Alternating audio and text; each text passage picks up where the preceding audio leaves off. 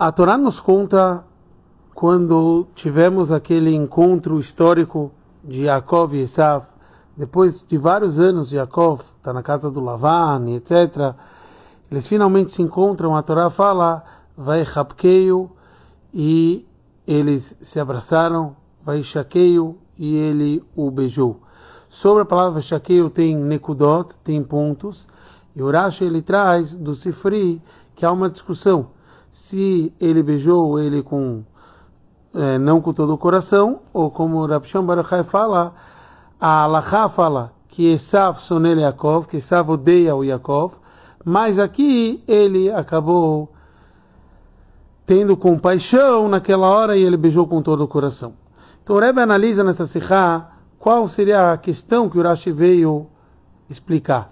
Normalmente o Rashi não explica os pontinhos que tem em cima da palavra, a não ser que seja necessário por outra pergunta.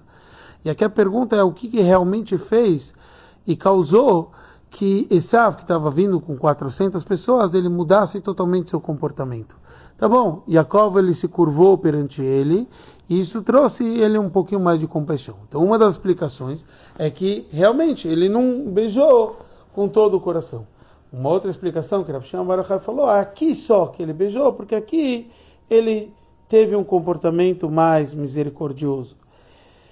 E a explicação mais profunda que a gente tem em tudo isso é a gente sabe que Rav Shimon Bar ele próprio presenciou tudo aquilo que aconteceu com o governo romano, que as descendentes de Esav, como eles destruíram Beit HaMikdash, como eles fizeram decretos muito graves contra o povo de Israel. Mas o próprio Rav Shimon Bar ele teve vezes que ele conseguiu anular decretos, porque ele foi até lá e eles acabaram mudando a opinião deles.